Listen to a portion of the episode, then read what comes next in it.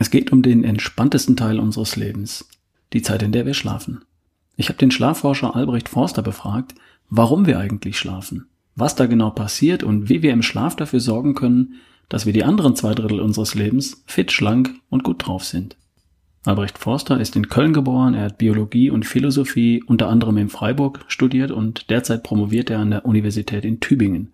Zudem ist er mehrfacher Science Slam Gewinner und Musiker in einer Neurowissenschaftler-Band. In diesem ersten Teil unseres Gesprächs geht es darum, warum wir schlafen, warum Schlaf die beste Gesundheitsvorsorge für unser Gehirn ist, warum zu wenig Schlaf uns dick macht, wie man die Schlafqualität verbessert, warum Schnarchen zur Gefahr werden kann und was man dagegen tun kann.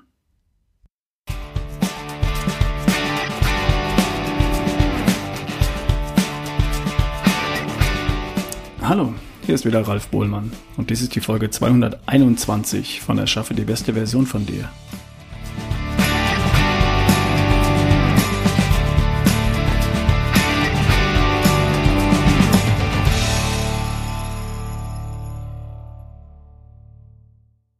Hallo lieber Albrecht, ähm, schön, dass du heute hier bist und über dein Buch sprichst. Hallo, schön, dass ich da sein darf. Ähm, am Anfang würde ich ganz kurz erklären wollen oder meinen Podcast-Hörern klar machen, warum du äh, heute bei mir im Podcast bist. Du hast ein Buch geschrieben, das heißt Warum wir schlafen. Und im Klappentext habe ich gelesen, dass du zum Thema Schlaf forscht, dass du gerade promovierst und dass du auch Science Slam machst. Das heißt, du stehst auch auf der Bühne und sprichst über dein Forschungsgebiet. Ähm, und dann habe ich dein Buch gelesen habe auf den ersten Seiten gleich ein paar Knüller-Facts gelesen, die ich so noch nicht kannte. Und da dachte ich, du musst unbedingt in meinen Podcast. Also ich freue mich total, dass du hier bist. Ich habe das Buch hier vor mir liegen. Da sind 97 gelbe, grüne und blaue Zettelchen drin von Dingen, die mir wichtig waren. Und jetzt freue ich mich drauf, dass ich mit dir über das eine oder andere davon sprechen darf. Ähm, sollen wir gleich loslegen? Sehr gerne. Die erste Frage, warum schlafen wir denn eigentlich? Da ist mir eine Sache aufgefallen, die ich vorher noch nicht kannte, nämlich äh, die mit dem Drainagesystem im Gehirn und was das mit Schlaf zu tun hat. Erkläre mal. Ja, also im, im Schlaf passieren ganz viele Dinge im Gehirn. Ich würde sogar so weit gehen zu sagen, dass unser Gehirn im Schlaf viel aktiver ist als tagsüber. Tagsüber wird aufgenommen, kurz abgespeichert und nachts kommen die Heinzelmännchen heraus und, und räumen alles wieder auf und bringen alles in Ordnung, sodass das ganze System Gehirn und Körper überhaupt funktionieren kann. Und einer der wichtigen Punkte ist, dass nachts unser Gehirn tatsächlich durchgewaschen wird. Wir haben, äh, ja, wir haben wirklich eine nächtliche Gehirnwäsche. Die Zellzwischenräume zwischen den Nervenzellen vergrößern sich um sagenhafte 60 Prozent so dass das, was dazwischen liegen geblieben ist, durch die Arbeiten am Tag, zum Beispiel Proteinreste oder mal eine abgestorbene Körperzelle, also auch wahrscheinlich eine Nervenzelle, rausgespült werden kann. Da wird ähm, Wasser aus den Arterien rausgepresst mit Wasserkanälen, die man sonst nur in den Nieren findet und dann, dann wird es rübergespült zu den, zu den Venen und dort abgeleitet. Und wenn wir eben halt diesen Spülvorgang unterbinden, dann bleiben diese Proteine liegen. Und was passiert dann? Was sind so Dirty Brain, Dirty Protein Erkrankungen fürs Gehirn? Zum Beispiel eben halt Alzheimer und Parkinson, die großen Volkskrankheiten. Beide gehen auch mit einer großen Veränderung des Schlafes einher. Wahrscheinlich ist daher der Schlaf das Beste, was wir zur Gesundheitsvorsorge für unser Gehirn tun können. Wenn wir ein gesundes Gehirn bis ins hohe Alter haben wollen, dann müssen wir gut schlafen. Mhm. Das ist, glaube ich, vielen so nicht klar, weil äh, das Gerücht sagt doch, Gehirnjogging wäre gut, also das Gehirn benutzen natürlich, äh, Eindrücke aufnehmen, Eindrücke verarbeiten, das trainiert das Gehirn bis ins hohe Alter. Und diese, diese Wäschefunktion, dass da nachts aufgeräumt wird in der Form, riesig physisch, das war mir so nicht klar. Naja, das Gehirnjogging ist, ist jetzt auch gut, aber es ist die Frage, was man als Gehirnjogging macht. Wer täglich viel Sudokus löst, ist gut in Sudoku aber nicht im restlichen Leben. Ich würde eher empfehlen, tatsächlich echtes Jogging zu machen, vor allem morgens. Wer nachts gut schlafen will, muss morgens an die Sonne und sich ein bisschen bewegen. Eine halbe Stunde oder 20 Minuten morgens einen Spaziergang zu machen, ist meines Erachtens das Beste und Einfachste, was wir tun können für einen guten Schlaf. Und ich probiere es gebetsmühlenartig zu wiederholen, weil morgens kommt dann unser Kreislauf in Schwung die Sonne, die wir da draußen haben, ist besser als jede Tageslichtlampe, äh, die wir drin haben. So, so eine gute Tageslichtlampe gibt es auf dem Markt gar nicht. Und ähm, das Sonnenlicht draußen stoppt unser Melatonin und äh, es wird wieder Cortisol auch ein bisschen ausgeschüttet, so dass wir richtig in Fahrt kommen. Und wenn wir das nicht haben, äh, ja, weiß unsere innere Uhr nicht mehr, wo vorne und hinten ist. Also wir, die innere Uhr von uns, die braucht jeden Morgen aufs Neue die Eineichung durch die Sonne, weil unser Körper daran gewöhnt ist, aus Urzeiten, dass wir tagsüber viel mehr an der, an der Sonne sind. Wir kriegen tagsüber nicht zu wenig Licht, sondern wir kriegen tagsüber nicht zu viel Licht, sondern wir kriegen zu wenig Licht. Mhm. Wir müssen uns nicht über das Blaulicht am Abend Gedanken machen, sondern vor allem, dass wir zu wenig Sonnenlicht tagsüber bekommen. Mhm. Das heißt, das Blaulicht, das die Sonne morgens ja viel höher, mehr im Spektrum hat als abends, das ist morgens wichtig, um die Uhr zu, zu stellen quasi? Ja, morgens ist es am wichtigsten, ähm, weil wir morgens dem Körper klar sagen müssen, so Nacht, Nacht ist zu Ende. Und äh, Licht ist eines der stärksten Wachmacher. Wahrscheinlich kann ich meine Koffeinmenge äh, auf die Hälfte reduzieren, wenn ich morgens den Sonnenkick mir hole. Hm. Also gegen einen Kaffee, Kaffee am Morgen und auch am Nachmittag ist nichts einzuwenden, aber Tageslicht tut Ähnliches und tut es fast noch besser für den Körper. Hm. Also raus, raus, raus, Licht, Sonne. Ja, wenn, wenn wir irgendwie können, ähm, Arbeiten nach draußen verlegen. Hm. Und das funktioniert auch jetzt im Herbst bei bedecktem Himmel und morgens noch gar nicht richtig. Die Sonne steht noch gar nicht am Himmel, wenn ich vor der Arbeit um 7.30 Uhr oder um 8 Uhr rausgehe. Trotzdem raus, egal. Ja, wenn ich jetzt hier hochgucke, dann haben wir hier so eine Büroleuchte. Das sieht eigentlich sehr hell aus und die strahlt nach meinem Gefühl, also maximal so mit 200, 300 Lux. Das ist eine ganz gute Ausleuchtung. Wenn wir aber draußen sind und draußen sehe ich, es ist gerade ein bisschen bewölkt, dann haben wir dort 10.000 Lux. Ja, ja, Das ist also mindestens, das ist nicht doppelt so viel und nicht fünfmal so viel, sondern es ist eher Faktor 20 oder bis Faktor 100. An einem voll sonnigen Tag haben wir sogar 100.000 Lux. Und wir brauchen mindestens 1000 Lux, äh, um richtig in Schwung zu kommen. Die Bürofunzeln reichen absolut nicht und haben auch meistens zu wenig im Blaulichtspektrum. Mhm. Okay. Ich habe in deinem Buch gelesen, alles, was dein Gehirn hat, muss schlafen. Mhm. Das heißt, das hat extrem was mit dem Gehirn zu tun. Es geht im Wesentlichen dabei nicht um körperliche Regeneration, dass ich mich nachts hinlege, damit meine Muskeln entspannen können, damit mein Körper sich wieder regenerieren kann von der Mühsal des Tages, sondern es geht darum, das Gehirn wieder frisch zu machen für den nächsten Tag, oder? Das ist wahrscheinlich der Haupt, die Hauptaufgabe des Schlafes, definitiv. Ich meine, für unseren Körper ist trotzdem wichtig, dass wir auch nachts äh, uns regenerieren. Nachts, also im Tiefschlaf wird auch noch Wachstumshormon ausgeschüttet. Mhm. Wichtig für die Sportler. Wenn wir weniger Tiefschlaf haben, haben wir weniger Regeneration der Zellen und der Muskeln. Ähm, keine so gute Idee, wenn ich Höchstleistung bringen will. Ähm, wir brauchen na die Nacht auch, damit sich unsere Gefäße etwas entspannen können. Also tagsüber sind äh, die Gefäßwände ein bisschen stärker angespannt, damit der Blutdruck konstant hoch ist. Und nachts ist die Zeit, wo der Körper sich in der Waagrechten dann so ein bisschen entspannen kann. Und wenn wir plötzlich die Nacht zum Tage machen, weil wir Schicht arbeiten, dann fehlt diese Entspannungsperiode für den Körper und das ist eben halt auch sehr giftig, dann, äh, dann kommt da Arteriosklerose ins Spiel und das kann dann eben halt klassisch bis zu Herzinfarkt ähm, führen. Die Nacht ist auch wichtig zum Beispiel für unsere Fettstoffwechsel- und Zuckerstoffwechselregulation. Ähm, Machen wir eine Nacht durch, werden wir am nächsten Morgen ein bisschen zum Diabetiker. Wir haben, unser Körper reagiert auf das äh, Hormon Insulin, das für die Zuckeraufnahme aus dem Blut wichtig ist, nicht mehr so gut. Und äh, gleichzeitig ist eben halt auch, wenn wir die Nacht durchmachen, dass wir, dass morgens weniger Hungerhormon und weniger, äh, doch mehr Hungerhormon und weniger Sättigungshormon ausgeschüttet wird. Das heißt, nach einer durchfeierten Nacht haben wir Heißhunger. Wir, und vor allem auch Heißhunger auf besonders süße und fettige Produkte, auf Kalorienbomben, so Snickers. Und daher ist es, ist die, der Schlaf ebenso wichtig für den ganzen Körper. Also wir so, wir, und es ist auch wichtig, dass wir nachts schlafen und nicht äh, probieren, nur tagsüber zu schlafen. Wir können unseren Körper nicht abtrainieren, die Nacht als präferierten Schlafzeitraum zu nutzen. Das sollten wir auch nicht machen. Hm. Das heißt, diese ganze Idee vom Biohacking über den Tag verteilt, äh, alle vier Stunden 20 Minuten zu schlafen oder den Schlaf runter zu trainieren, äh, doch nicht so eine gute Idee? Äh, es ist eine Quatschidee. Das wurde häufig versucht und es gibt auch in der echten wissenschaftlichen Literatur eigentlich keinen Fall, wo das jemand langfristig geschafft hat. Ein viel besseres Beispiel von einer Organisation oder mehreren Organisationen, die probieren eigentlich das immer zu machen, ist das Militär. Hm. Das Militär will kontinuierlich Einsatzbereitschaft. Und wenn es eine Möglichkeit gäbe, unseren Schlaf durch so einen alle vier Stunden mal Powernap-Modus umzustellen und damit Schlafzeit zu sparen und gleichzeitig generell immer perfekt leistungsbereit zu sein, das Militär hätte es gemacht.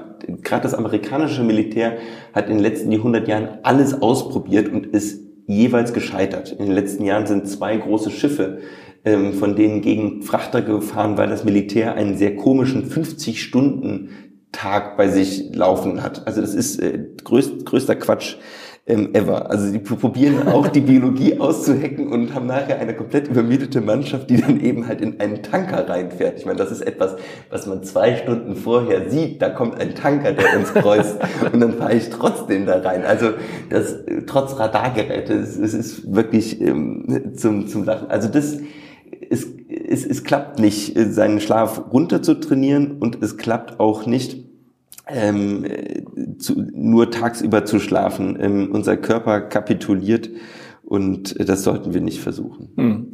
Ich habe im Vorfeld zu diesem Interview eine E-Mail bekommen, da hat jemand gesagt, ähm, worauf soll ich mich jetzt konzentrieren? Auf die Schlafdauer, wenn es jetzt die acht Stunden oder sieben Stunden nicht werden, oder eher auf die Schlafqualität? Und habe ich gesagt, ich gebe die Frage an dich weiter, weil ähm, Schlafqualität, wie beeinflusse ich die überhaupt? Ich lege mich hin, ich schlafe, Irgendwann wache ich auf, bin ausgerutscht, stehe auf. In der Zwischenzeit kann ich ja nicht aktiv was für meine Schlafqualität tun. Erstens, die erste Frage wäre, was ist wichtiger, Qualität oder Quantität? Und das zweite ist, wie beeinflusse ich denn überhaupt die Qualität? Also definitiv die Qualität ist wichtiger. Ähm, wenn jemand mit einer schweren Insomnie ins Schlaflabor kommt, dann würden wir versuchen, erstmal die Schlafmenge etwas zu kürzen. Also das ist, die haben, Menschen kommen ja mit einem ganz zerlöcherten Nachtschlaf zu uns, wo in der Nacht immer mal wieder lange Wachperioden sind, die sehr quälend sind. Und dann würden wir probieren, eine Schlafrestriktion einzuführen. Also dass jemand, der vorher acht Stunden im Bett lag, aber nur eine Ausbeute von vier oder fünf Stunden hatte, dass der tatsächlich dann nur noch fünf Stunden im Bett verbringt und dann aber eine Ausbeute von 90 Prozent hat. Mhm. Insomnie ist äh, chronischer Schlafstörung? Oder? Genau, Insomnie ist Ein- und Durchschlafstörung. Also Menschen, die ganz großen Probleme haben, in den Schlaf zu fallen oder nachts immer wieder wach werden und, und dann wieder Probleme haben, in den Schlaf reinzufallen. Mhm. Und ähm, wie schaffe ich jetzt eine gute Schlafqualität, ist ja die Gretchenfrage. Zum einen mag es unser Körper, wenn wir immer mehr oder weniger zur gleichen Uhrzeit ins Bett gehen. Mhm. Ja, das ist wie mit dem Mittagessen. Der mag es unser Körper und unser Magen am liebsten, wenn wir mehr oder weniger zur gleichen Zeit unser Mittagessen bekommen. Wir dürfen durchaus auch mal eine Feier machen und es ist immer wichtiger, dass wir ab und zu auch mal Ausnahmen machen und eine gute Feier nicht entgehen lassen, ähm, also äh, als die ganze Zeit auf unseren Schlaf Rücksicht zu nehmen. Wir sollten jetzt nicht den Schlaf als das Heiligste betrachten, aber eher eine Regelmäßigkeit einzuführen und nicht jeden Tag um zwei Stunden zu wechseln, ist was ganz Wichtiges und damit haben wir eine, schon mal eine gute Qualität. Dann kommt es natürlich darauf an, dass wir ähm, tagsüber aktiv waren, ja, und tagsüber draußen waren. Wer tagsüber seinen Körper ein bisschen bewegt hat, der wird deutlich besser schlafen als jemand, der tagsüber nur rumsaß und, und nichts getan hat, ähm, der nicht an der Sonne war, wo der Körper nicht mehr so weiß, wo vorne und hinten ist. Ähm, eine gute Schlafqualität ist auch, wenn wir, wenn wir, wenn wir, ja, wenn wir ungestört schlafen. Mhm. Und das kann sein, dass wir A durch das Schnarchen äh, des Partners nicht gestört werden oder durch unser eigenes Schnarchen nicht gestört werden. Ähm, und das sind Aspekte, die wir definitiv äh, ja, wo wir darauf achten können. Also Schnarchen ist wahrscheinlich das Ungesundeste, was wir im Schlafen machen können. Schnarchen, tatsächlich. Das betrifft doch, aber ich meine, gefühlt jeden, jeden zweiten, zumindest ab der Lebensmitte irgendwann, wenn sogar nicht, wenn nicht sogar mehr. Also bei, von meinen Eltern weiß ich, die schlafen jetzt, die sind beide über 80, schlafen seit vielen Jahren getrennt in angrenzenden Zimmern, hören sich vermutlich sogar schlafen, wenn sie wach wären, aber die haben wegen Schlafen irgendwann mal ihre Schlaf, wegen des Schnarchens irgendwann ihre Schlafzimmer getrennt. Also das betrifft auch sehr viele. Und das ist tatsächlich der, der Hauptfaktor für Störungen im Schlaf? Also das Trennen der Schlafzimmer, wenn man sich auf den Geist geht, halte ich für wirklich sinnvoll. Denn was würde passieren, wenn man jeden Tag oder jede Nacht in seinem Schlaf gestört wird. Man ist am nächsten Tag wirklich schlecht drauf, gerädert, ähm, wahrscheinlich auch eher leichter ag ähm, aggressiv. Mhm. Und dann gibt's natürlich viel mehr Ehekonflikte. Ja, wenn ich schon mit einem geringen, mit einem hohen Stresslevel morgens aufwache, dann braucht es nur noch wenig, um das Fass zum Überlaufen zu bringen. Daher ein Garant für eine gute Ehe kann bei Schnarchen die Trennung der Zimmer sein, bevor man sich äh, auf den, auf den Geist geht. Dann löse ich ja nicht das Problem, sondern damit löse ich die Symptome. Naja, also Schnarchen an sich ist ja einfach nur das Flattern der Rachenweichteile im Atemwind. Mhm. Das ist erstmal ein Geräuschproblem. Meistens ist es dann so, wenn jemand wirklich die ganze Nacht durchschnarcht, dann kommen leider dazu auch ab und zu Atemaussetzer. Das ist dann der Zeitpunkt, wenn die Rachenweichteile nicht nur flattern, sondern komplett den Rachen versperren. Also die Zunge wird so schwer, dass sie hinten in den Rachen reinrutscht und dann für eine wirklich eine halbe Minute oder eine Minute wirklich die Luft äh, versperrt. Mein, mein, mein Sauerstoffsättigung des Blutes geht runter auf teilweise 80 Prozent. Das ist richtig ungesund für den Körper. Man wird auch langfristig dadurch dumm. Ähm, mein Blutdruck geht hoch, weil das Herz stärker arbeiten muss. Das äh, führt auch wiederum zu Bluthochdruck ja. und auch wiederum zu, zu vermehrten Schlaganfällen. Das klingt nach, nach Erstickungsnot jede Nacht und das möglicherweise vielfach? Ja, nicht nur einmal, sondern eben 30, 60, 100 Mal pro Stunde. Also äh, und äh, und Menschen, die dann, denen dann geholfen wird, denen, die dann zum Beispiel eine Atemmaske bekommen, die eben halt den Muskelschlauch, der, der, der quasi unsere, unsere, unseren Rachen bildet, der den stützt, die wachen nach einer Nacht auf und sagen, sie hätten so gut geschlafen wie seit zwei Wochen Urlaub nicht mehr. Mhm. Das kann wirklich überlebensnotwendig sein und ich würde jedem raten, der konsequent jede Nacht laut schnarcht und morgens mit einem trockenen Hals aufwacht, der sich morgens auch unfit fühlt, wirklich ein Schlaflabor beziehungsweise einen HNO-Arzt aufzusuchen und sich dort checken zu lassen auf eine Schlafapnoe. Auch Frauen. Ähm, viele Frauen, äh, viele Ärzte glauben gar nicht, dass Frauen so häufig schnarchen, aber oh, ab 60 schnarchen Frauen genauso häufig. Nur denken wir immer, ah, das Schnarchen ist unweiblich und dann, dann eine Frau schnarcht nicht, ja, die pupst auch nicht. Ähm, Rülpsen tut sie auch nie. Und, und deswegen ist Schnarchen bei Frauen total untertherapiert, was sehr traurig ist, weil es für sie genauso gefährlich ist. Ja. Also da ist eine echte Gefahr, ne? Äh, ja. Schlafaussetzer, Schlafapnoe bedeutet ein medizinisches Problem. Das ist nicht nur einfach unangenehm, sondern auch echt gefährlich. Und es macht dumm, hast du gerade gesagt. Es ist, äh, es macht dumm und, ähm, und alle anderen Krankheiten kommen dazu auch. Also es ist dann auch wiederum für ähm, Übergewicht ähm, zuständig, weil eben die Fettsäurestoffwechselregulation äh, aus dem Gleichgewicht gerät und der Zuckerstoffwechsel gerät mhm. auch, auch aus dem Gleichgewicht, weil man durch die Atemaussetzer gar nicht mehr in den Tiefschlaf findet. Mhm. Ähm, die ganze Regeneration kann nicht mehr stattfinden und darum ist es wichtig, sich ja sich da früh therapieren zu lassen. Das Wichtigste, was man machen kann, ist eigentlich Selbsttherapie. Und das ist, das wirst du auf deinem Podcast häufiger sagen, ist wieder Bewegung. Ja? Wer gut trainiert ist ähm, und weniger Halsspeck hat, der wird seltener Atemaussetzer haben. Mhm. Ähm, gute Ernährung ist da genauso ein Punkt und Stichwort abnehmen an der Stelle, oder? Und man, wir können natürlich auch Training für die Halsmuskeln machen, wie wir für Bauchmuskeln Training machen können. Für Bauchmuskeln können wir Sit-ups machen oder uns ein Terraband kaufen. Und äh, für, für die Halsmuskeln ähm, können wir ein Programm namens Singing for Snorers nutzen. Das ist ein Gesangsprogramm mit speziellen Atemmus Atem- und, und Gesangsübungen, die die Atemmuskeln da trainieren. Und ein, äh, ja, ein gut trainierter Rachen schnarcht nicht. Das habe ich in deinem Buch gelesen, fand ich total genial. Äh Sänger, also Sänger im Chor oder Leute, die fröhlich selbst jeden Tag singen, sind selten davon von Schnarchen betroffen, weil sie genau diese äh, Rachenweichteile besser trainiert haben, mehr, mehr Spannung da haben. Und, ja, zu, zu Sängern an sich gibt's leider keine gute Studie, aber wir wissen das zum Beispiel von Menschen, die Didgeridoo spielen. Also ja. Didgeridoo hilft genauso gut wie dieses äh, Singing for Snorers Programm es ist so, dass so ein Programm auch effektiver hilft, weil es nicht nur Singen ist, sondern man bewegt die Zunge auch in spannenden Arten, wie man sonst im Chor eher nicht machen würde. Mhm. Und, und hat ähm, vor allem hat viele Laute, die man auch sonst nicht macht. Also Ungar, Ungar, Ungar, da bewegen wir hinten die das Rachensegel auf und ab. Ähm, wir bewegen die Zunge in spannenden Art und Weisen. Also das ist schon sehr speziell, dieses, äh, dieses Training, aber es ist wirklich das einzige Training, was tatsächlich die Ursache behandelt. Alle anderen Sachen, die auf dem Markt sind, eben halt so eine CPAP-Atemmaske oder eine ähm, Rachen, also eine, eine Gaumenspange, ähm, die, die ja, beeinflussen nur das Symptom und sobald wir diese Dinge nicht mehr nutzen, ähm, haben wir wieder eben halt die Atemstörung. Und wenn man die Ursache behandeln will, muss man abnehmen, Sport machen und Übungen machen. Möglicherweise auch beim Logopäden geht auch. So, ich unterbreche jetzt hier, damit die Podcast-Folge, die sogenannte Pendlerpauschale, nein, die Dauer von 20 Minuten nicht so weit überschreitet.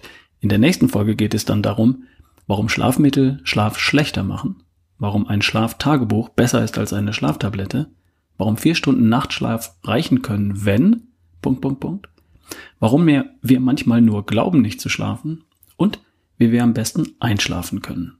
Okay, also bis dahin, dein Ralf Bohlmann.